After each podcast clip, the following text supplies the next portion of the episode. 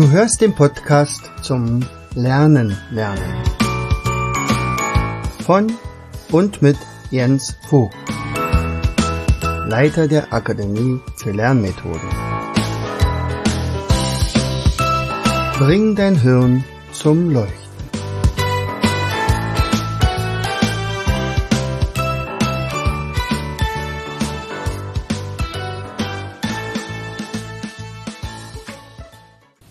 Hallo und herzlich willkommen zu einer weiteren Episode unseres Podcastes Bring dein Hirn zum Leuchten. Und auch heute sprechen wir wieder über Mindmaps. Haben wir schon lange nicht mehr, oder? naja, also Mindmaps, wann beginnt man denn, sich mit Mindmaps zu beschäftigen? Wann macht es Sinn, mit Kindern zu arbeiten und Mindmaps zu lernen? Nur könnte man sagen, naja, vielleicht ab der siebten Klasse. Falsch, viel zu spät. Wenn ich, wenn ich äh, Kinder relativ schnell an diese vollkommen neue Aufzeichnungsform gewöhne, dann ist, ist es ja für sie gar keine neue Aufzeichnungsform. Also haben wir uns gedacht, Grundschule wäre auch schon eine gute Idee.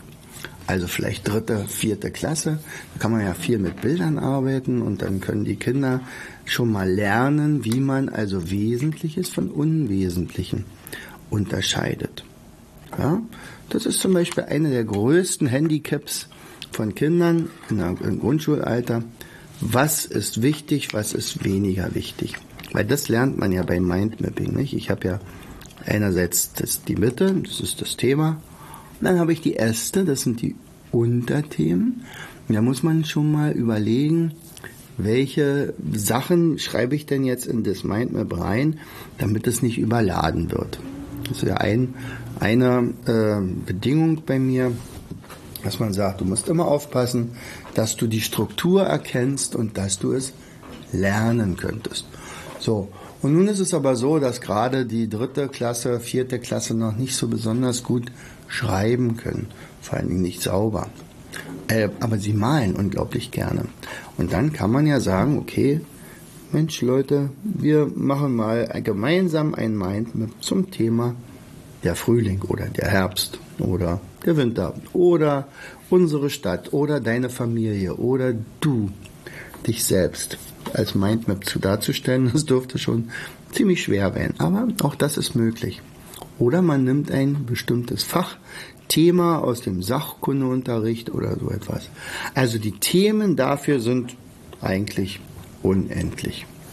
Und wenn man dann den Kindern zeigt, wie viel Spaß sowas machen kann, dass es also gar nicht so wahnsinnig viele Fehler darin gibt und dass die Spielregeln eigentlich sehr einfach sind, dann hat man eine große Chance, dass das zur Normalität wird. Dass also Kinder also gar nicht mehr überlegen, ach, es muss ich schon wieder ein Mindmap machen. Oh, ich immer bei, immer muss ich bei der Lehrerin Mindmaps machen. Gott sei Dank habe ich die nicht jeden Tag. So ungefähr. Ja, das, dann ist, hat es, ist irgendwas schiefgelaufen. Wenn ich aber das schaffe, dass Kinder sehr gerne sich ans Mindmappen machen, dann ist die Chance ziemlich groß, dass die das bis ins äh, hohe Schulalter und darüber hinaus auch wirklich regelmäßig einsetzen. So, und wir haben nur etwas noch äh, Abenteuerliches gemacht. Wir haben, also eigentlich hatte Anne die Idee, Anne hatte die Idee, Papa, mach doch mal bitte ein Mindmap für Vorschulkinder. Er sagt, wie soll das denn gehen? Weil die können ja gar nicht lesen. Und ein Mindmap hat natürlich auch Wörter da drin. Und wie soll denn jetzt ein Vorschulkind das lesen können? Nein, das ist schon klar, das muss dann die Mutti machen oder der Vati, das ist klar. Aber mit diesem Mindmap können die Kinder trotzdem schon etwas lernen. Und dann haben wir überlegt, wie können wir das dann machen? Und dann haben wir, äh, sind wir darauf, darauf äh, eingekommen, also so ähnlich wie Stadt, Land, Fluss, haben wir also verschiedene Äste genommen und haben gesagt, okay, also wir nehmen die Buchstaben als Grundlage. Demzufolge brauchten wir also 25. 25, nee, 26 Mindmaps, also von A bis Z. In der Mitte wurde der Buchstabe schön gestaltet, also meinetwegen das A. Und dann wurde überlegt und dann hatten wir ein Schema aufgebaut. Und zwar rechts oben begonnen es Tiere mit A und Pflanzen mit A. Also nach oben ging es dann mit den Tieren und Pflanzen mit A, die uns eingefallen sind, darunter. Dann, was kann man äh, essen mit A, mit dem Buchstaben? Also Apfelsaft zum Beispiel. Ja? Was kann man trinken? Was kann ich tun mit A natürlich? Was gibt es bei mir zu Hause? Und so weiter. Und so haben wir die verschiedensten Thematiken aufgedröselt und haben dann erstmal ein Brainstorming gemacht, welche Wörter, welche Dinge kennt denn das Kind überhaupt? Oder wissen wir für jede Kategorie einen Begriff? Also wir mussten praktisch Stadt, Land, Fluss äh, für jeden Buchstaben spielen mit den entsprechenden Kategorien. Haben wir gemacht. Wir haben dann aber auch manchmal äh, Dinge streichen müssen gesagt, entweder wir können das nicht gestalten oder, oder das kennt kein, kein Kind. Und dann haben wir weiter überlegt, was für einen Alternativbegriff hätten wir denn da. So, und dann kam uns natürlich ein wunderbarer Zufall zur Hilfe.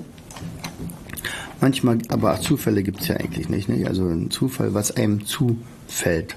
Und uns fiel eine Melissa zu. Melissa ist eine Praktikantin gewesen, Autist hat ähm, ja, große Schwierigkeiten, also eher so Asperger, denke ich mal, also zu kommunizieren. Nicht? Also sie durfte hier 14 Tage Praktikum bei uns machen, hat sich aber wirklich ganz schnell eingelebt und ähm, hatte Hilfsarbeiten von uns bekommen. Also Spiele einsortieren, äh, Mindmaps fär also nicht färben, sondern äh, sauber machen, also die kleinen Unebenheiten rausnehmen oder äh, Dinge, die so alltäglich anfielen. Und eines schönen Tages sagte sie mal zu mir, Herr Vogt, was halten Sie denn davon, mal Wesen der Mythologie als Thema zu nehmen? Und da dachte ich, naja, insofern erstmal witzig, weil wir äh, gerade eine Woche vorher eine Anfrage hatten zu genau diesem Thema und sagt, das ist wirklich echt seltsam. Aber ja, warum nicht? Andererseits habe ich davon gar keine Ahnung. Und sagte sie aber, aber ich. Okay, du hast Ahnung von Wesen der Mythologie? Ja. Und dann fing sie an, die aufzuzählen. Also wie, so wie Kinder, äh, weiß ich, Milliarden von Sauriernamen auswendig konnten.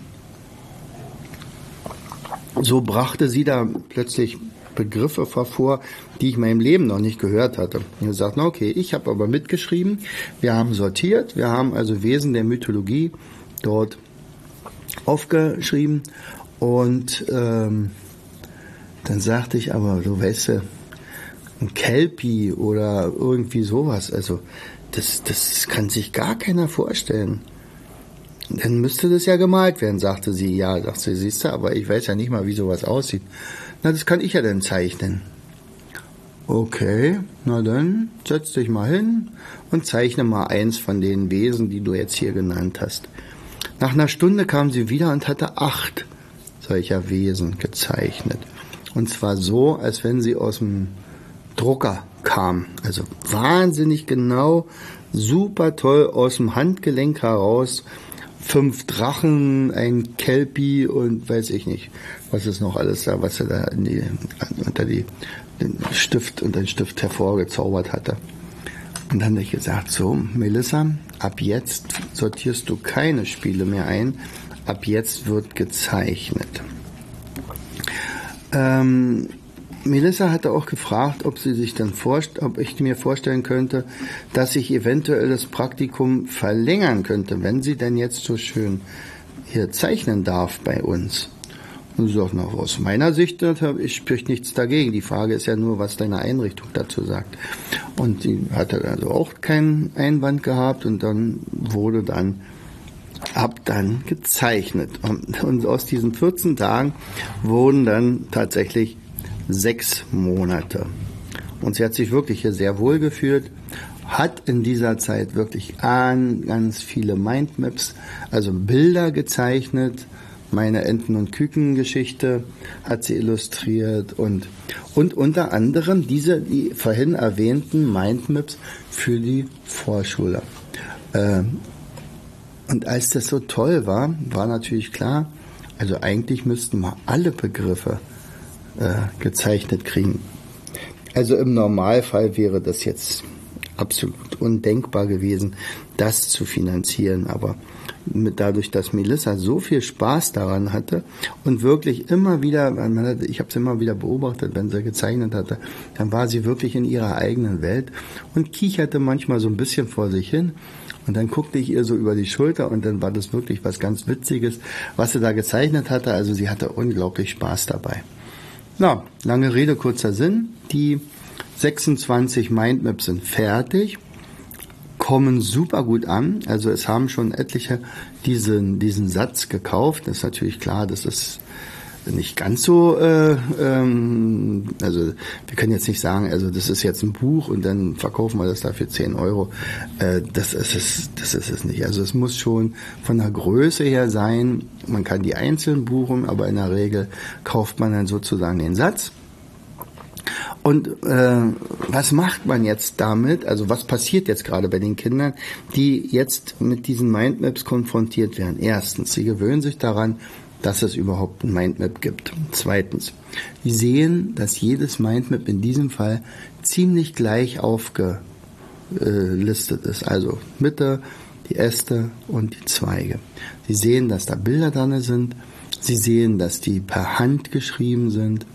Äh, sie lernen auch zu kategorisieren. Wenn ich nämlich zum Beispiel sage, kannst du dich erinnern, welches Tier war bei A? Und die sagen dann Ameise. Dann haben die das Bild abgerufen. Auch wenn das, das A äh, Mindmap gar nicht oben liegt, sondern vielleicht an vierter oder fünfter Stelle. Und sie werden mit einem der besten Lernmethoden so früh konfrontiert, dass es für sie überhaupt gar keine Frage ist, dass das dann in, einem höheren Alter, dann ab Klasse 3, 4, seine eigenen Mindmaps zu zeichnen sind. Und das ist unser Ansatz. Wir möchten, dass die Kinder sich so schnell wie möglich für diese Mindmaps begeistern können. Und ein Hingucker ist es alle Male. Genau. So entsteht also manchmal ein Produkt. ja, bei uns nicht? Manchmal durch Zufall, nicht? Ich hätte ja die Melissa nicht kriegen können, das hätte ja auch sein können. Oder dass sie eben so toll malt. Vielleicht hätte ich es auch gar nicht gemerkt, wenn wir einfach nur diese, bei diesen Hilfsarbeiten geblieben wären. Ähm, und so haben wir es aber gemacht und so konnte ich also ein Talent ähm, noch ein bisschen fördern. Also die Melissa hat in der Zeit bei uns auch gelernt, wie man am äh, Tablet arbeitet. Sie hat sich dann äh, sogar ein Tablet gekauft, ein iPad und äh, hat dann also mit ihrem eigenen Stift dann immer schon die Bilder gemalt und das war wirklich toll. Und wer weiß, vielleicht gibt es für sie später mal eine Karriere als Grafikerin. Vielleicht aber kommt sie auch erstmal zu uns, um eine Lehre zu beginnen als äh, Büromanagement. Äh, Kauffrau oder wie auch immer sich das bei uns nennt. Genau. Also, tolle Sache, tolles Produkt entstanden. Wir sind begeistert und wahrscheinlich die jungen Familien, die darauf stoßen, auch. In diesem Sinne, herzlichst, dein Jens. Du hörtest den Podcast Das Lernen lernen. Bring dein Hirn zum Leuchten.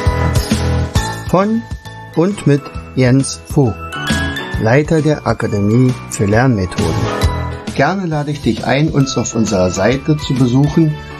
Klicke einfach auf www.afl-jv.de.